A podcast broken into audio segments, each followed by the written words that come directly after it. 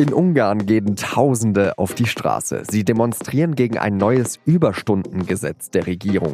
Und zum ersten Mal ist die Opposition vereint gegen den Premier Viktor Orban. Mehr dazu gleich von unserem Korrespondenten Peter Münch. Heute ist Dienstag, der 18. Dezember. Ich heiße Jean-Marie Magro und Sie hören den Nachrichtenpodcast der Süddeutschen Zeitung auf den Punkt.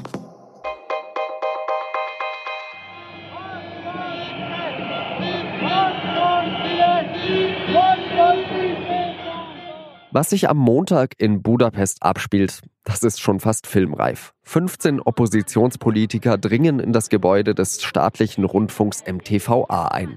Sie wollen, dass ihre Forderungen, die Forderungen des Volkes, wie sie sagen, vor laufenden Kameras verlesen werden.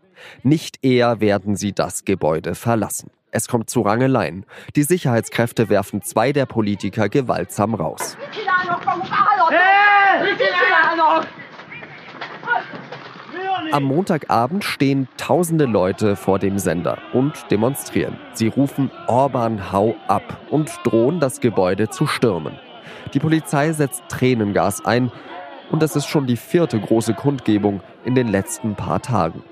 Die Demonstranten protestieren gegen ein neues Arbeitszeitgesetz der Regierung von Viktor Orban. Arbeitgeber können ihren Beschäftigten in Zukunft 400 Überstunden im Jahr abverlangen. Kurz mal hochgerechnet, bei 200 Arbeitstagen bedeutet das zwei Überstunden pro Tag oder eben ein sechster Arbeitstag in der Woche. Bisher waren nur 250 Überstunden möglich. Gehaltszahlungen können bis zu drei Jahre hinausgezögert werden. Die Demonstranten und die Opposition nennen es das Sklavereigesetz. Die rechtsnationale Regierung von Orban entgegnet, die Überstunden werden ja bezahlt. Also gibt es für die ungarischen Arbeiter auch mehr Geld. Ein Sprecher der Regierung hat der New York Times gesagt, die Massenkundgebungen hätten ganz klar keine Unterstützung im Volk. Fest steht jedenfalls, dass noch nie die gesamte Opposition so vereint gegen Orban war. Von den Grünen über die Sozialisten und Liberalen bis hin zur rechtsextremen Jobbik-Partei ist alles dabei. Es sind auch Menschen dabei, die die Central European University unterstützen. Die hatte ja der ungarisch-amerikanische Milliardär George Soros gegründet, der Lieblingsfeind von Viktor Orban. Unser Korrespondent Peter Münch ist gerade vor Ort in Budapest. Herr Münch, wie können sich diese so grundverschiedenen Parteien so einig gegen Orban zeigen? Ja, das ist tatsächlich ein bisschen ein Mysterium, aber die Opposition, die sonst immer zersplittert war und in viele ideologische Lager zerfällt, hat nun offenbar tatsächlich ein einigendes Thema gefunden und auch ein gutes Schlagwort dafür. Das Schlagwort lautet Sklavengesetz. Es geht um ein Gesetz zur Arbeitszeitliberalisierung, das mehr Überstunden erlaubt, den Arbeitgebern auch erlaubt, diese Überstunden erst später zu bezahlen. Und das ist in gewisser Weise sozialer Sprengstoff, den sich die Oppositionsparteien nun unisono zunutze machen wollen. Was sind die Forderungen der Opposition? Aus diesem Protest gegen das sogenannte Sklavengesetz hat sich eine weit größere Bewegung gebildet, die mittlerweile einen Forderungskatalog erstellt hat. Da geht es zum einen um die Rücknahme dieses Gesetzes, es geht aber auch um Medienfreiheit und es geht ganz allgemein um mehr Demokratie in Ungarn. Sie sind äh, gerade vor Ort. Was sagen denn die Menschen dort? Und ist schon absehbar, dass es da neuere Entwicklungen geben wird, dass die Proteste weitergehen werden? Also es ist zu erwarten, dass die Proteste weitergehen. Die gehen jetzt seit Mitte voriger Woche und mit Ausnahme eines Abends, des Samstags, sind die Leute jeden Abend auf die Straße gegangen. Es ist nicht so, dass das jetzt schon eine riesige Menschenmenge ist. Also die meisten waren am Sonntagabend auf der Straße, da waren es 10.000 bis 15.000. Gestern Abend waren es dann weniger, da waren es vielleicht 2.000, maximal 3.000, die vor dem Fernsehgebäude demonstriert haben.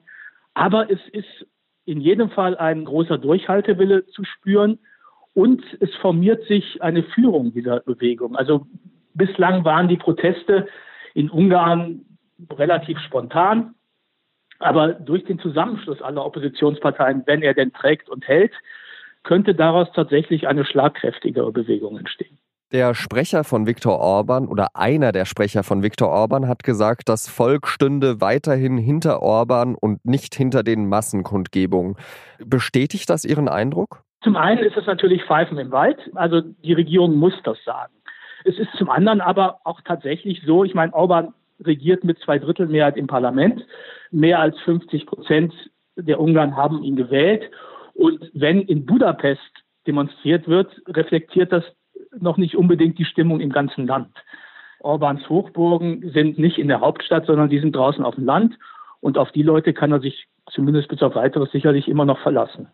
Richtet sich dieser Protest ausschließlich gegen das neue Überstundengesetz oder geht es da um mehr? Geht es da vielleicht auch darum, dass die Leute nach acht Jahren Orban zumindest in den Städten nicht mehr wollen? Sicherlich, es sind wahnsinnig viele junge Leute bei diesen Protesten dabei.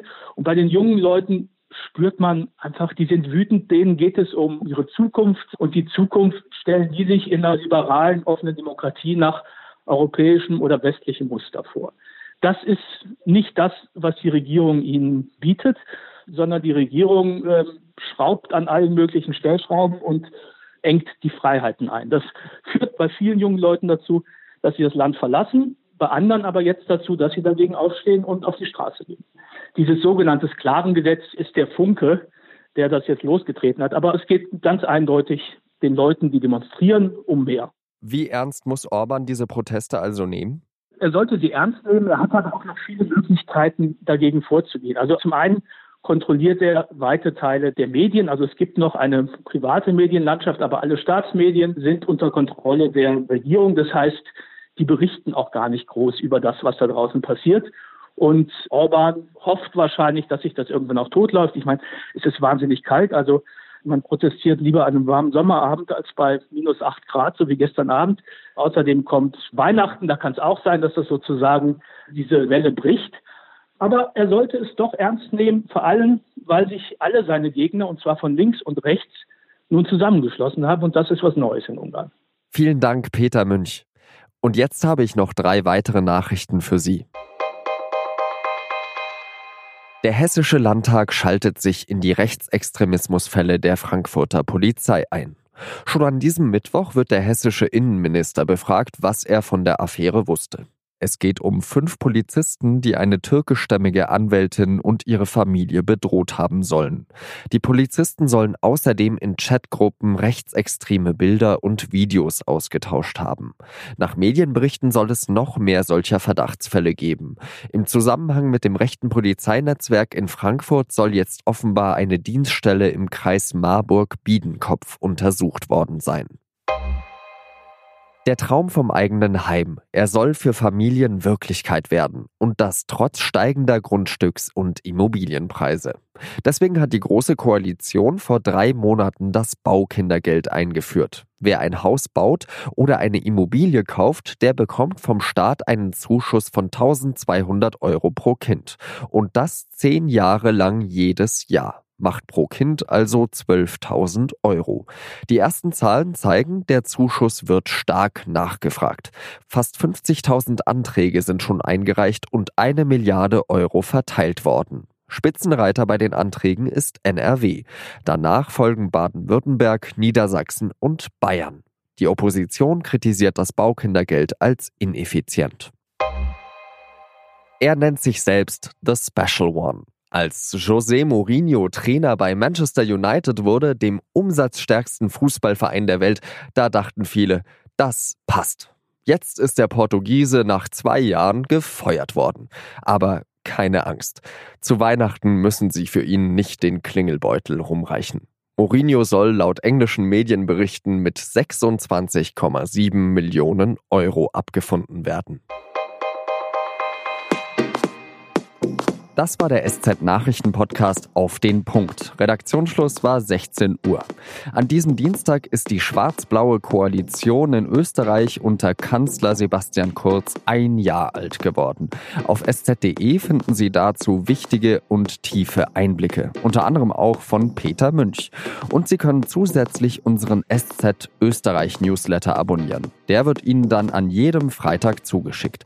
Sie lesen darin Reportagen, Kommentare und Interviews Interviews rund um das Thema Österreich. Vielen Dank fürs Zuhören und adieu.